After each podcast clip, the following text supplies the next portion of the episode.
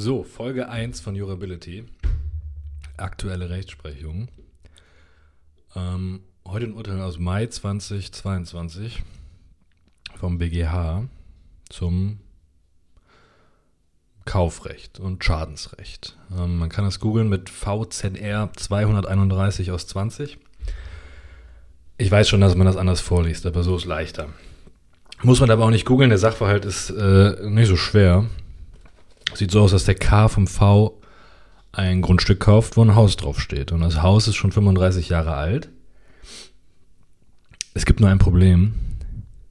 Der Keller ist komplett Schrott.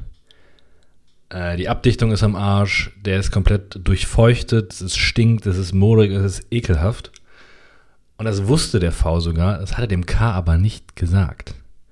Und als dem K das auffällt, sagt der liebe V, gib mir bitte gib mir bitte einfach 20.000 Euro, damit ich das hier wieder auf Vordermann bringe.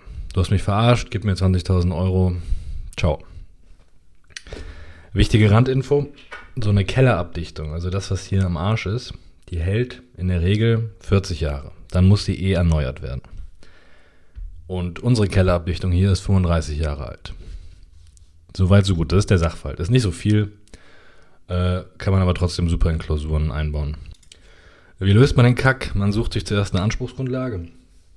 Hier ist es relativ klar. Ähm, er will selber dafür sorgen, dass dieser Schrottekeller wieder auf Vordermann gebracht wird, indem der V ihm, dem K, 20.000 Euro gibt. 20.000 Euro sind hier der Schaden, denn so viel muss der K aufwenden, um die Handwerker zu bezahlen, die dann den Keller neu machen. Es geht hier also um Schadensersatz. Man kommt zur richtigen Schadensersatznorm, wenn man erstmal in 437 guckt, denn wir sind im Kaufrecht und der Käufer macht Mängelansprüche geltend. Dann guckt man immer erst in 437, da steht alles drin, was geht.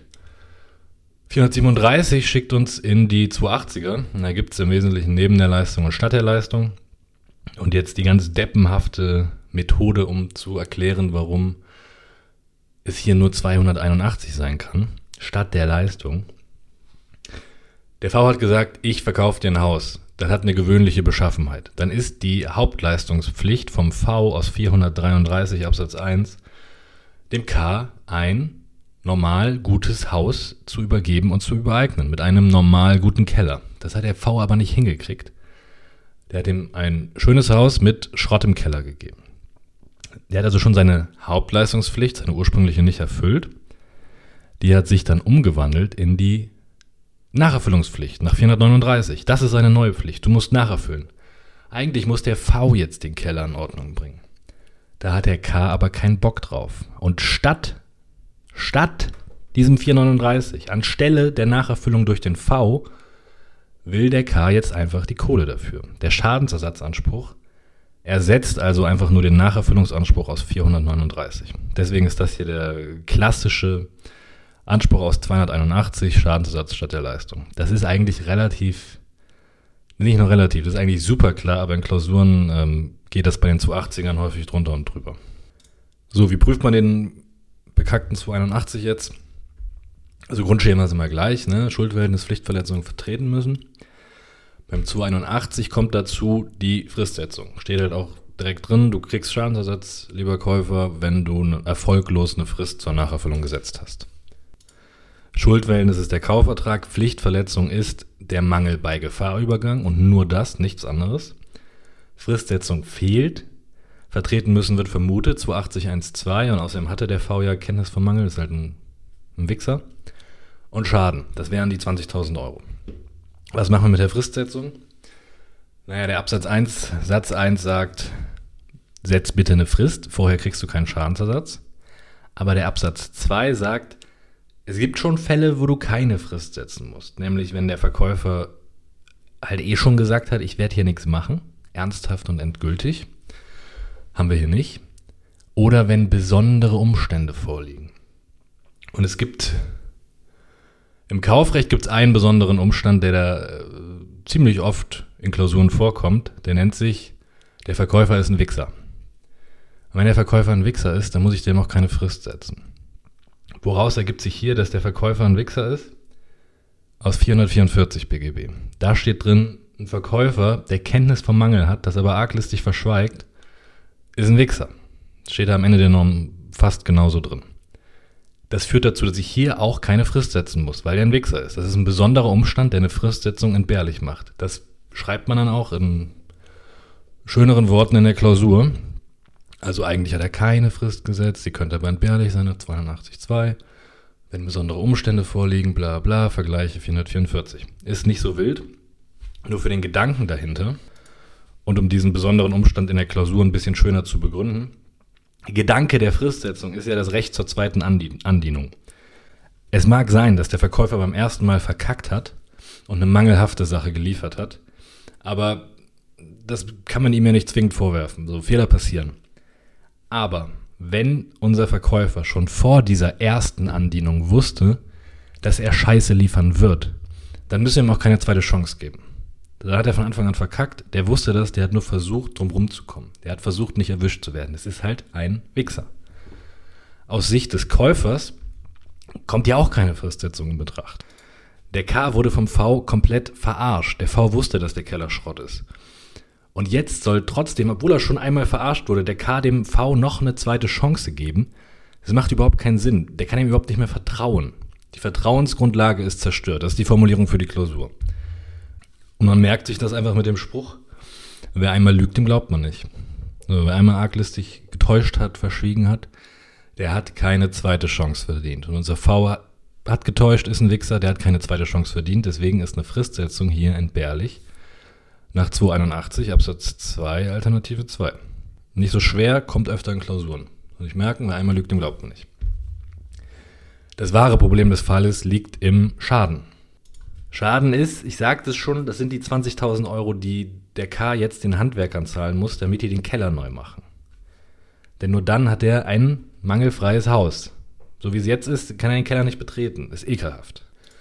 Das kleine Popelproblem an dieser Stelle ist, kann der schon die 20.000 Euro verlangen, obwohl er noch keine Handwerker beauftragt hat, obwohl der Keller noch nicht neu gemacht ist, obwohl er noch kein Geld an die Handwerker überwiesen hat, kann er also schon jetzt Geld verlangen für fiktive Kosten, die erst später entstehen, wenn er dann wirklich die Handwerker beauftragt?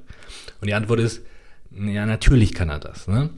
Das war auch nie ein Problem, bis der BGH im, im Werkvertragsrecht, der Senat, der dafür zuständig ist, meinte, bei uns geht keine fiktive Abrechnung. Wir sind aber nicht im Werkvertragsrecht. Und wenn man Zeit in der Klausur dafür hat, dann kann man das auch hinschreiben. Dann schreibt man hin, ja, fiktive Abrechnung ist kein Problem, weil das ergibt sich schon aus dem Umkehrschluss zu 249 Absatz 2 Satz 2. Einfach mal lesen, dann sollte das eigentlich Sinn machen, warum es diesen Umkehrschluss gibt. Und außerdem, im Werkvertragsrecht mag das anders sein. Da gibt es aber auch einen Vorschussanspruch nach 637 Absatz 3. Das heißt, obwohl eine fiktive Abrechnung schadensrechtlich da nicht geht, hat der Besteller da einen Vorschussanspruch und so muss er nicht in Vorleistung treten. Im Kaufrecht gibt es keinen Vorschussanspruch. Deswegen müsste der Käufer im Kaufrecht ja immer erstmal 20.000 Euro auftreiben, um die Handwerker zu bezahlen, um die dann hinterher vom Verkäufer zurückverlangen zu können, der bis dahin vielleicht auch schon pleite ist. Im Kaufrecht gibt es diesen Vorschussanspruch nicht. Und deswegen gibt es hier auch allgemeine Meinung, fiktive Schadensabrechnung. Das ist aber nur das kleine Popelproblem. Und das würde ich auch nur ausführen, wenn ich wirklich Zeit dafür habe. Und ehrlich gesagt hat man in Examensklausuren keine Zeit. Das wahre Problem ist ein anderes. Der K hat ein Haus gekauft, das ist 35 Jahre alt. Der Keller ist 35 Jahre alt. In fünf Jahren muss der eh neu gemacht werden. Wenn der jetzt 20.000 Euro kriegt, damit dieser Keller neu gemacht wird, dann kriegt der einen komplett neuen Keller. Vereinbart war aber eigentlich nur als Kaufgegenstand ein Keller, der 35 Jahre alt ist. Dadurch, dass der V dem K also einen mangelhaften Keller gegeben hat, wird der K jetzt ja besser bestellt. Weil es ein Mangel ist, hat er einen Nacherfüllungsanspruch und er kriegt 20.000 Euro und steht da mit einem niegelnagelneuen Keller da. Richtig geil für den eigentlich. Kann man sich fragen, naja, natürlich hat er einen Mangelbeseitigungsanspruch, aber eigentlich war jetzt ja nicht vereinbart, dass er so gestellt wird, dass er halt einen komplett neuen geilen Keller hat. Könnte man jetzt jedenfalls denken. Diese Problematik nennt man allgemein die kommt vor allem außerhalb des Kaufrechts vor. Das ist die Problematik des Abzugs neu für alt. What the fuck ist Abzug neu für alt? Es geht dabei darum, man hat zum Beispiel einen Mieter und einen Vermieter. In der Mietwohnung sind Fenster eingebaut, die sind 19 Jahre alt, die halten 20 Jahre, dann müssen da eh neue rein. Und bei einem Wutanfall rastet der Mieter aus und zerstört dieses 19 Jahre alte Fenster. Das 19 Jahre alte Fenster hat einen Restwert von 50 Euro. Jetzt muss da ein neues Fenster eingesetzt werden. Das hat einen Wert von 500 Euro. Die 1 Million Euro Frage, muss unser Mieter jetzt 50 Euro bezahlen, weil das ist der Restwert der Sache, die er zerstört hat? Oder muss er 500 Euro zahlen für ein neues Fenster? Denn der Geschädigte muss ja so gestellt werden wie vorher und vorher hatte der halt eine Wohnung, wo ein Fenster drin war. Das Ganze ist ein kleines Problem, weil hierbei zwei Grundsätze des Schadensrechts aufeinanderprallen, nämlich Grundsatz der Totalreparation, also der Geschädigte hatte vorher da ein Fenster in der Wohnung, der soll nachher auch ein Fenster in der Wohnung haben. Er ist so zu stellen, wie er vorher stand. Aber es gibt halt auch das Bereicherungsverbot und er soll auch nicht besser dastehen als vorher. Und wenn man sich die Vermögenslage an, anguckt vom V, er hatte vorher ein Fenster von einem Wert von 50 Euro, danach ein Fenster im Wert von 500 Euro, also steht er 450 Euro besser da oder zehnmal so gut. Äh, das soll so nicht sein. Und deswegen wird der Wertzuwachs durch die neue Sache, die ist ja 450 Euro mehr wert, vom Schadensersatzanspruch abgezogen. Deswegen heißt das Abzug neu für alt. Bedeutet im Endeffekt, der Schädiger zahlt 50 Euro für das alte Fenster und die restlichen 450 Euro trägt der Geschädigte. Das könnte man hier halt auch überlegen. Denn hier wird ja auch ein alter Keller, eine alte Sache durch Sanierung quasi durch einen neuen Keller ersetzt. Das ist nicht so viel anders. Aber wir sind halt nicht im 823er Anspruch, sondern im Kaufrecht unterwegs. Und deswegen läuft hier alles anders. Für die Lösung kann man sich das BGH-Urteil durchlesen, muss man aber nicht. Der BGH zitiert ein paar Literaturansichten. Ganz ehrlich, komplett scheißegal, muss man nicht wissen, das verwirrt nur. Für eine super gute Klausur muss man keine einzige Literaturansicht hier kennen. Hauptsache, man rafft überhaupt, dass das hier ein Problem sein kann. Und richtig geil ist man dann hier schon, wenn man eine brauchbare Lösung abliefert. Die brauchbare Lösung ist die BGH-Lösung. Und die ist auch super simpel. Der BGH sagt nämlich im Endeffekt einfach nur, Digga, wir sind im 281, das ist ein Schadensersatzanspruch statt der Leistung. Der ersetzt ja nur den Nacherfüllungsanspruch. Das heißt, dass der 281 nicht weitergehen darf als der Anspruch, den er ersetzt, aber auch nicht weniger geben darf als der Anspruch, den er ersetzt.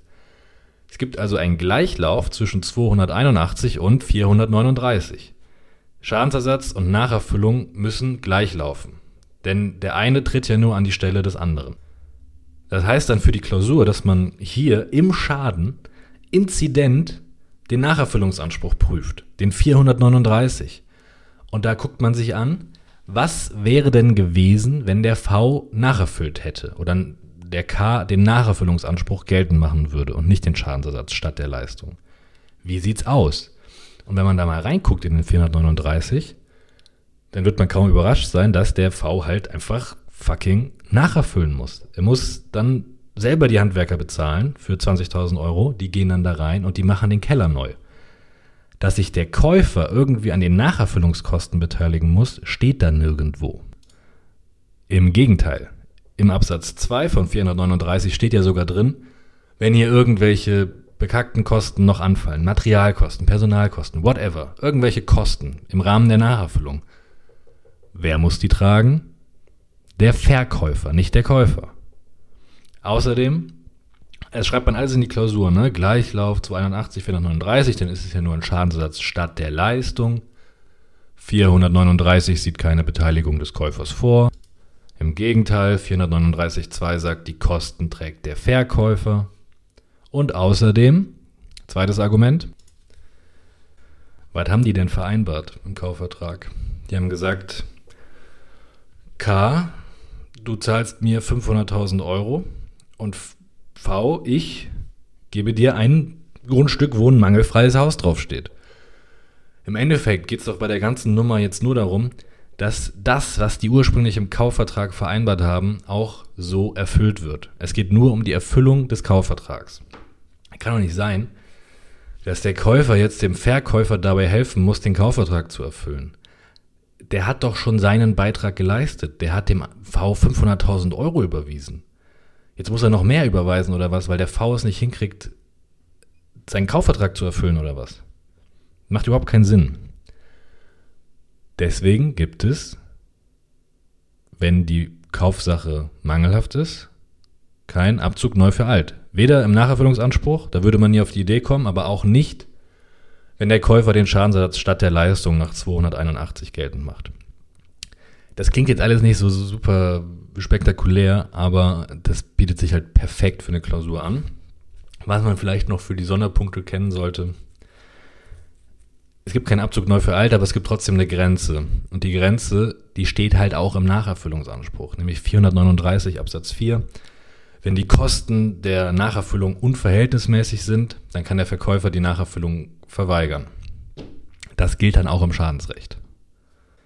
Genauso gelten dann auch im Schadensrecht hier die Besonderheiten im Verbrauchsgüterkauf, also 474 folgende. Der ganze Witz dieser Entscheidung ist, dass man einen Schadensersatzanspruch prüft und im Schadeninzident wieder Kaufrecht prüft, nämlich 439. Das ist der Witz. Wenn man das hinkriegt, dann ist die Lösung super klar, aber man kriegt halt voll viele Punkte. Ist eigentlich ganz nice deswegen. Und das heißt im Ergebnis, der K hat einen Anspruch auf Mängelbeseitigungskosten, 20.000 Euro. Aus, komplette Normkette 437 Nummer 3, 280 1, 3, 281. Relativ banal, der ganze Witz ist, Inzident im Schaden, Gleichlauf zu 81, 439 und dann gucken, wie sieht es aus bei der Nacherfüllung. Müsste sich da der Käufer auch an den Kosten beteiligen? Nein, müsste er nicht. Und in der Fristsetzung nicht vergessen, das kommt ständig in Klausuren. Äh, einem Arschloch muss man keine Nacherfüllungsfrist setzen. Der hat schon verkackt. Das war der Fall.